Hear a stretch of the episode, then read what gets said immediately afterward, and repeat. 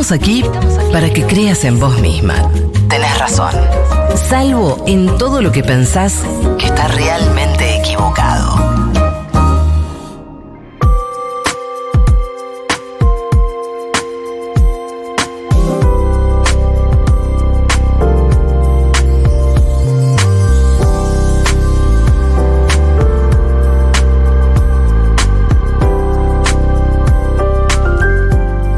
Bueno, la mejor parte del programa, porque estamos un poco más introspectivas, eh, y por supuesto, para estar introspectivas, pero con eh, conocimiento, Ajá. vamos a ir a psicopolítica con la licenciada Puyaps.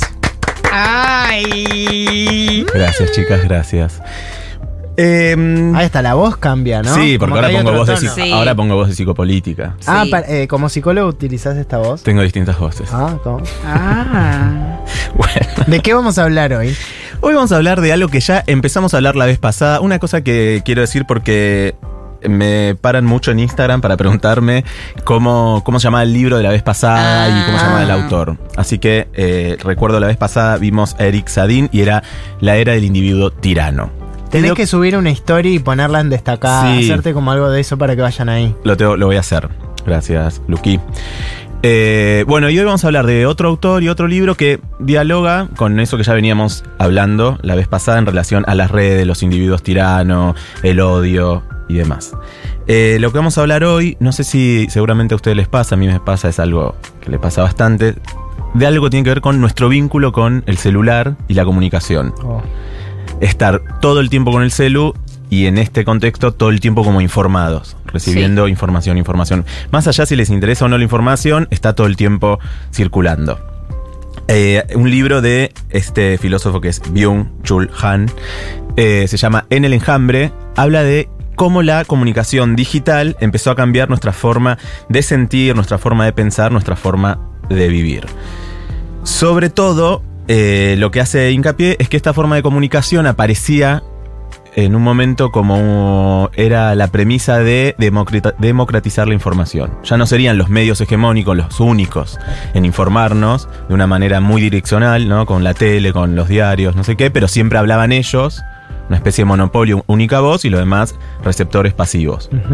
Bueno, cuando aparecen eh, internet y demás, pareciera que podría ver una manera de una comunicación más horizontal, entre pares, y eso podría traer una democracia más justa, algo sí, así. eh, de eso se hablaba eh, hace unos años, ¿no? Como, bueno, ahora es todo más horizontal porque todos tenemos el acceso a informarnos si queremos y qué sé yo.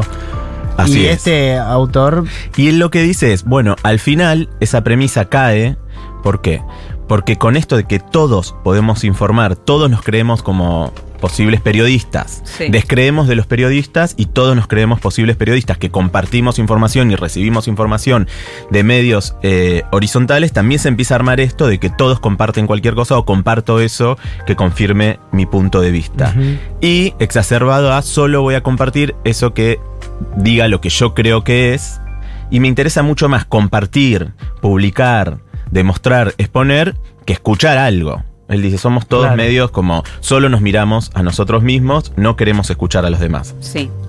Entonces, eso que supuestamente venía a traer una democratización, lo que empezó a traer usa un- un- una especie de concepto que le dice shit storm, que es eh, tormenta de mierda. Él dice hay una tormenta de mier- mierda, un flujo de basura, que es todo este odio que empieza a circular en las redes. ¿no? Por eso Claro. decía que se comunicaba con lo que habíamos hablado la otra vez, y solo es un espacio de odio y maltrato e información falsa, que en general lastima, humilla. sí, como que no se abren preguntas, es como se cierran todo el tiempo, se cierran como afirmaciones, como, como no hay debate, es tipo lo que yo pienso, Sí, no hay otro. Sí. claro. No, y aparte, eh, algo de. No solo no hay debate, sino que, que construimos esto de agarrar el celu cada dos segundos, ¿viste? En la búsqueda de la nada ya, ¿viste? Sí, Como sí, algo de de desbloqueo mi celu para ver qué hay. Como ya ni siquiera esperamos algo, pero no sé, yo me reencuentro entrando a WhatsApp 80 veces más de las que debería haber entrado durante el día porque no había mensajes recibidos o para mandar, digo, como una cuestión de, bueno, a ver qué me da el celu, como... Sí, es como un ejercicio que va en ronda todo el tiempo, tipo WhatsApp, eh, bueno, o las aplicaciones que abras, ¿no? Sí. Eh, WhatsApp, Twitter, Instagram, Instagram, eh, WhatsApp. Eso y como no, pero y, y me pasa algo de que recibo data de nada a veces, porque a veces Sí. entro y no es nada lo que estoy recibiendo literalmente, pero igual mi cabeza insiste con esto de como si estuviese agarrando información y al final todo tiene el mismo valor que es nulo, como Claro. así como abro WhatsApp y leo un mensaje importantísimo o abro WhatsApp y no leo ningún mensaje, mi cerebro funciona medio mm, rutinario claro. de Totalmente, eso que decís, Caro, de hecho lo dice, dice, tenemos tanta bombardeo de información que el efecto cuál es, no poder jerarquizar. Todo el tiempo Claro. consumir información, sea en la red que sea, aparte dice esta mezcla, ¿no? Uno abre Instagram o Twitter, lo que sea, puede ser una de las que leemos nosotros, no sé, Luciano Castro se queja porque le Sí. quieren tocar el culo, Sí. pero al segundo hay otra que es tanta gente se murió porque no puede comer, y al Claro. segundo la deuda, y es un bombardeo de información constante que lo que va anulando es nuestra capacidad de pensar, de reflexionar y de hacer una crítica de eso. Cla- claro, ¿no? Claro, como los que subir stories como, che, nadie está hablando de esto. Mi foto con mi abuelita. Sí. ¡Ay, qué rica me salió este pan lactal! Claro. Nadie está hablando de de esto. esto. Tipo como retar al otro. Al otro. Subir igual cualquier cosa. Sí, No, es loco y eso. también, también pasa mucho que muchas veces todo, o sea, o al menos mi círculo, comparte lo mismo que yo. Entonces, todos estamos compartiendo la misma publicación de más o menos los mismos medios. No sé, También- eh, y, y como termina circulando exactamente la misma información entre las mismas personas. Sí. A no ser que vos hagas el ejercicio, que es, es muy raro que lo hagas de, bueno, voy a entrar a lo contrario, a lo que, eh, a lo que se opone, a lo que no piensa como yo. Esto que decís, Luca, lo llama como un espejo, una especie de espejo, que el celular se vuelve un, espe- un espejo de nosotros. Vamos a consumir todo eso que confirme lo que nos gusta, ¿no? De hecho, ya el algoritmo lo hace por nosotros, va a mostrarnos Claro. las publicidades, las publicaciones, vamos a charlar o vamos a seguir siguiendo, dejar de seguir, a todo aquello que confirme y se adecue al mundo que queremos. Por eso, Sí. un día antes de las elecciones, yo estaba seguro que iba a ganar masa porque mis Claro. redes son los- Claro. Sí, sí, habían mostrado sí, eso, pero me había encargado de dejar de seguir a cualquier persona que me moleste. termina mínima siendo diferencia. Es verdad. como psicomágico, porque en- en- está creo que la teoría del eco también, que es esto de como en tu burbuja, vos siempre estás consumiendo lo mismo que tirás hacia afuera, te devuelve lo mismo Lo todo el tiempo. Claro, Lo es, es lo mismo que eso, como dice Flor, con los medios. Entonces, todo el- a mí me pasó lo mismo. Yo pensé que iba a ganar más, estaba muy Sí. seguro hasta que, bueno, después empezamos a ver las caras, ¿no? Pero era como que todo eh, validaba mi pensamiento constantemente. Eh, entonces es como imposible. De eso mismo da cuenta, entonces estamos lo que vos decís, como una especie de burbuja, un espejo. Lo que dice, no nos vamos, no nos, nos dejamos de mirar entre nosotros. Dice, lo que estamos mirando todo el tiempo es la pantalla. No hay posibilidad de mirar un otro, porque mirar un otro en la vida real por fuera de estas burbujas es encontrarte con una diferencia, con una distancia. Esto que hablábamos de ayer, quizás la diferencia entre estar en las redes y estar en el plano real. Y lo que dice que anula las, la comunicación digital es la distancia. No hay espacio para la distancia, dice. ¿Por qué? Porque anula distancia física, puedo escribirle a cualquiera por WhatsApp que Sí. esté en cualquier lugar. Distancias geográficas, ¿no? Podemos comunicarnos en cualquier momento con cualquier persona en cualquier lugar del mundo, pero además dice una distancia mental. Que para entender una noticia, para comprender una información y entender lo que está pasando, se necesita una distancia y un tiempo. Dos cosas que la comunicación digital anula. No hay tiempo y no hay distancia. La distancia sería la posibilidad de corrernos de, nuestra mirada Sí. y poder pensarlo com- más complejamente. Y, y va a decir, antes, usa como una imagen, podíamos ser como una especie de labradores, dice como de cosechar, sembrábamos y cosechábamos la información, decía como que uno la masticaba, la leía, había tiempo para leer. Y eso permite desarrollar un pensamiento crítico. Ahora dice somos cazadores furtivos. Claro. Tiene que ser rápido, veloz y la información tiene que circular sin barreras, ¿no? Lo más rápido posible. De hecho, vieron que, creo el otro día vos decías, Caro, bueno, ya comprarse el diario a la mañana, esa información Sí, sí, se sí. desactualiza a los Sí, 10 minutos. sí, ¿no? total. La información tiene que ser todo el tiempo una novedad y esa novedad produce esto que también decía Caro, después no podemos jerarquizar ni darnos cuenta qué es lo que realmente necesitamos saber y qué solo está haciendo un ruido, un ruido como esta especie de tormenta de mierda que dice él, que nos deja sin posibilidad de tomar acciones y decisiones a partir de una información compartida y crítica. De hecho, la idea de la información y de la libertad de prensa y demás era que los sujetos estemos informados para tomar decisiones libres. Claro. Bueno, ahora estamos tomando decisiones como a partir de un bombardeo de odio. Sí, Sí. no, y aparte lo que es terrible también, porque hay en un momento en donde uno queda en silencio, es como el fin de fiesta. Porque no, no, no tenés más nada, estás todo el tiempo, por ejemplo, nosotros estamos acá dando las noticias y estamos con la televisión prendida y con el el celular celu. en la mano, Sí, más sí, leyendo sí. lo que estamos... Y es tipo toda una información que no para en el cerebro y en un momento vos en tu casa o, o donde estés parás un segundo y decís, che, al final estoy solo para la mierda, Sí. todo está mal, todo es una porquería, vuelvo a abrir el celular y todo vuelve a ser una mierda. Y, y hay algo de como de la noticia nueva que no termina siendo una novedad, es la misma noticia cambiando los adjetivos. Sí. Hoy veíamos tipo todo el tiempo graph que eran los mismos en la Sí, sí, televisión. sí. Y al mismo tiempo no podemos salir, ¿no? Otra vez entramos al celular. Parece muy ino- inocuo, es como lo que tenemos a mano, entrar a cualquiera de las redes cuando estamos aburridos todo el tiempo, pero nos deja con este efecto de agotamiento y de lo que se alimentan las aplicaciones son de nuestra atención. Por eso también solemos estar cansados o agotados porque hay mucha atención que ponemos, incluso Sí. aunque estemos viendo una boludez. Y después dice, cuando ya estuvimos todo el día con el celu, quizás a la noche vemos YouTube o vemos Netflix. O sea, seguimos consumiendo Sí.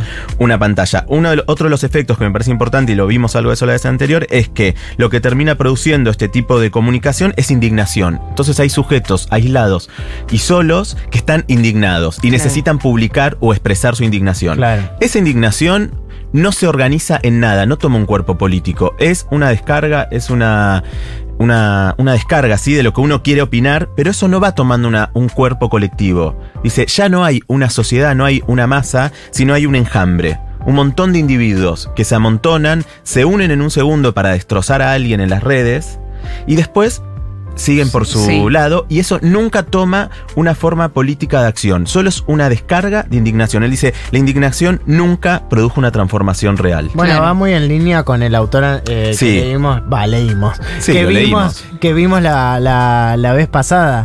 No hay nadie organizado, que es, es un poco lo que yo pienso, la gente que, vo- que votó mi ley, pienso que es la misma gente que también lo va a terminar odiando. Porque creo que su- su- se unieron para, para odiar, pero después cada uno como... Ahora solo los aglutina el odio, ¿no? El odio es muy aglutinador porque no te pide esto, no te pide tiempo, no te pide reflexión, Claro. no te pide que dudes de algo, sino el odio es una afirmación tremenda, se robaron todo, ¿está de acuerdo con el DNU? Sí, sí, porque con el DNU no lo leyeron, es, es muy largo, no Sí. tienen ni tiempo para hacerlo. Eh, entonces, ese enjambre es una acumulación y él se pone un poco nostálgico, dice, ya no está la masa, la masa lo que tenía era ideales, una ideología. En un momento los pueblos se unían porque estaban hartos de la injusticia social y querían transformar las relaciones de fuerza, las relaciones de poder. Los de ahora no quieren transformar ninguna relación de poder, sino solo descargar su odio en este espacio pero, de pero impotencia. de- digo, y acá me reconozco yo también como un odiador. No, eh, como un odiador. Sí, un odiador, como- nosotros también nos podemos indignar y lo hacemos. Claro, yo en, en Twitter me, me- me quejo, odio, eh, comento cosas. Digo, no, no es que hay una parte que está recontra pensando y gestionando maneras de construir y del otro lado son... o No, sea, no, no. todos, acá. participamos. Como yo digo, no es que están los libertarios y nosotros. Nosotros también nos indignamos y hacemos posteos.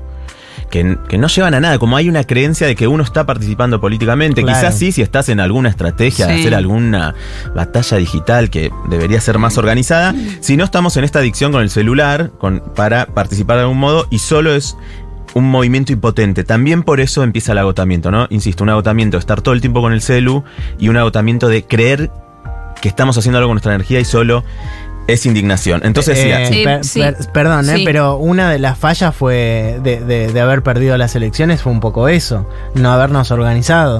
Si hubiésemos organizado. hecho algo un poco más inteligente, Sí, y, y en paralelo también para mí pasa algo que el odio, eh, como es muy fuerte como emoción, tapa absolutamente cualquier otra posibilidad. O sea, esto, esto que decís, es fácil subirse al odio porque nadie analiza pide por qué está enojado. Estás enojado, viste, como es lo más instintivo del mundo, entonces decae ahí de, como cierta ignorancia del, de, de- de- se- tener odio es ser medio ignorante porque es no estar, eh, estar evadiendo la emoción para gestionarla y cambiarla, es simplemente. Vos no tenés que transformar, no tenés que cambiar nada. Claro, exacto. Los otros son los que te fallaron. Entonces es en paralelo eh, este odio creciendo en ignorancia y otro y otro bando creciendo en no no particularmente odia a cualquiera digo Sí, no sí, que sí, a mi ley o no pero como como concepto el odio termina generando esto muy avasallante y no puedo ir contra vos porque no estás pensando Claro. como- no hay un bache o una espera no sé Tal cual. Y bueno, y entonces está este enjambre, estos sujetos, estos modos, y además suma una dimensión más que es que estamos todo el tiempo en estas redes. Esto seguramente ya es muy sabido, pero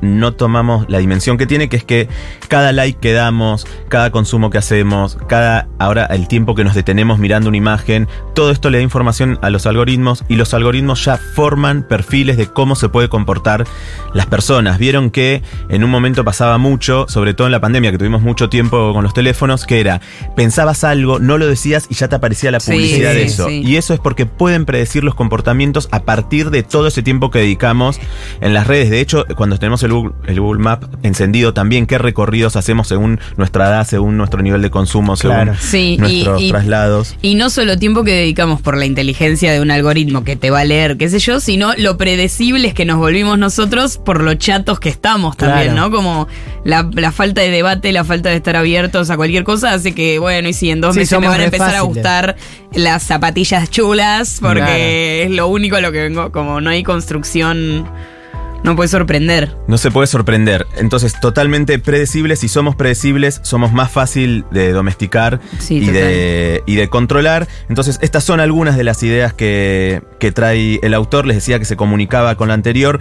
Sí, sí, se dan cuenta, vuelve a poner la- el eje en cómo las tecnologías nos tienen como muy sometidos. No se nos imaginan nuevas maneras de desarmar esto. Y lo que necesitamos, no lo dice tanto este autor que es más pesimista, sino otros que son un poco más esperanzadores, es cómo construir espacios de encuentro y para la imaginación. La imaginación, para poder estimularla, necesita tiempo, necesita silencio y necesita afectos de otros. Si nosotros estamos encerrados, aislados, solo con nuestro teléfono, aunque no estemos haciendo absolutamente nada, nos vamos desgastando y cansando porque se alimentan de nuestra atención. Si no tenemos atención, no hay disponibilidad ni para la imaginación ni para la creación. Muchísimas gracias a la licenciada Puyaps. Y nosotros nos vemos mañana con Movete. ¡Movete! ¡Movete! Con Furia. Hasta mañana. Gracias, Flor. eh, gracias, Maika. Gracias, Cami. Nos vemos mañana. Va, nos escuchamos mañana. Adiós.